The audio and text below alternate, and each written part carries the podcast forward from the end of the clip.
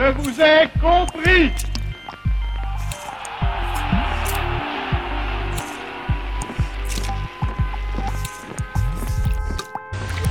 C'est l'histoire Portrait.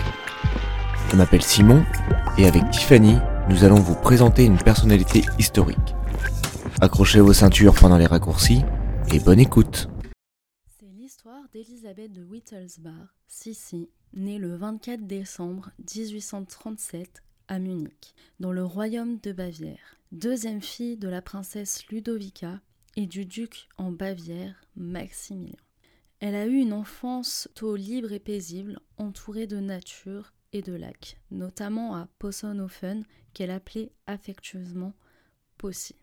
L'enfance donc de Sissi va très vite s'accélérer lorsque sa mère Ludovica et sa sœur l'archiduchesse Sophie s'arrangent pour qu'Hélène, sœur aînée de Sissi, se marie avec l'empereur d'Autriche, François-Joseph, fils de Sophie. Initialement, Élisabeth ne devait pas faire partie du voyage, mais sa mère Ludovica décide finalement de l'emmener avec elle.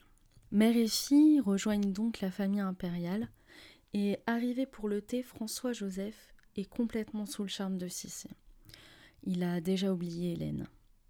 Sissi est invité à la table de l'empereur ainsi qu'au bal. La décision de ce dernier va pas faire long feu. Il épousera Sissi, au grand regret de sa mère, Sophie. Élisabeth n'a que 16 ans lorsqu'elle se marie le 24 avril 1854. Elle n'est pas du tout préparée à régner, ni à endosser ce rôle d'impératrice. Elle dira le jour de ses fiançailles, en parlant de François-Joseph, si seulement il n'était pas empereur. Elle avait déjà tout compris. Lorsqu'elle quitte son cocon de liberté, elle écrira Adieu, pièce silencieuse, adieu, vieux château, et vous, premier rêve d'amour, reposez en paix au fond du lac. Adieu, arbres chauves, et vous, buissons et fourrés, quand vous commencerez à reverdir, je serai loin de ce château. L'étiquette à la cour d'Autriche était très stricte, à l'image de l'espagnol. La future impératrice est incontestablement une personnalité libre, spontanée, loin des francs-freluches de la cour, où on ne peut s'adresser qu'à l'empereur que si lui-même vous a adressé la parole. Les festivités du mariage suivent leur cours et Sissi ne retiendra que les oppositions de sa tante et belle-mère, Sophie, qui veut la forcer à entrer dans un moule qui n'est pas le sien. Pour sa nuit de noces, elle est préparée par sa mère, qui la met au lit. Sa belle-mère qui dira elle-même qu'elle avait l'air d'un oiseau effrayé dans son nid. Nul doute qu'il faille euh, commenter euh, cette citation. Hein. Sissi écrira plus tard son traumatisme.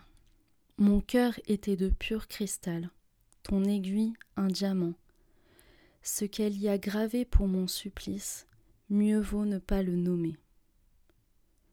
Là aussi, ça se passe de commentaires. Les premières années, elle essayera de tenir son rôle d'impératrice. Mais elle va très vite fuir la cour oppressante de Vienne. Elle fuira d'ailleurs toute sa vie, que ce soit dans la poésie, autant dans la lecture comme Haineux ou dans l'écriture. Elle fuira également physiquement, dans les voyages, possédant même son propre wagon. Dans son rôle d'impératrice, elle a manifesté un grand intérêt pour la Hongrie, où elle était également la souveraine. À Vienne, Sissi est très seule. François-Joseph est englouti dans la gestion politique. Elle s'ennuie. Elle voudrait pouvoir boire de la bière à table, se promener à longueur de journée. Impossible ici. Il faut dire qu'elle est étouffée et épiée par sa belle-mère. Quand elle est à Vienne, elle souffre d'une maladie aux origines mystérieuses. Elle tousse, elle a de la fièvre. On pense maintenant à une origine plus psychologique, sachant qu'elle était très fragile à ce niveau-là. François Joseph et elle auront quatre enfants. On l'éloignera d'eux dès la naissance. Sophie, l'aînée, décède à quatre ans en Hongrie. Ce décès ne fera que creuser le fossé entre elle et Sophie, qui s'était formellement opposée au voyage de sa petite fille. De là naîtra une profonde culpabilité. C'est une période où elle va beaucoup voyager et elle ne refera surface à la cour que pour retirer son fils Rodolphe d'un horrible précepteur. Elle n'a pas pu élever ses trois premiers enfants, elle reportera donc tout son amour sur Marie-Valérie, la dernière. Toute sa vie, Sissi va accumuler les pertes. Sa fille d'abord, la perte de son cousin Louis II, qui était comme elle. Il était son miroir. Son fils se suicide, à partir de là, elle ne s'habillera plus qu'en noir. Et tout cela ne sont que des exemples parmi tant d'autres. Il faut aussi souligner qu'elle était considérée comme l'une des plus belles femmes de son temps. On dit d'elle qu'elle était narcissique, certes, mais il faut par exemple dire qu'il fallait trois heures pour la coiffer. Et il faut aussi préciser qu'elle avait les cheveux jusqu'aux chevilles. Elle a fait installer dans tous ses appartements des salles de bain. C'était pas commun à l'époque. Elle est obsédée par son corps et son visage qu'elle ne veut pas voir vieillir. D'ailleurs, après ses 30 ans, il sera interdit de faire son portrait. Elle modifiera d'ailleurs elle-même certains portraits avec d'autres photos qu'elle avait d'elle plus jeune. De corpulence grande et fine, elle souffrait très certainement d'anorexie. Elle s'inflige des heures entières de gym. Chacun de ses appartements avait une salle de gym. Rendez-vous compte.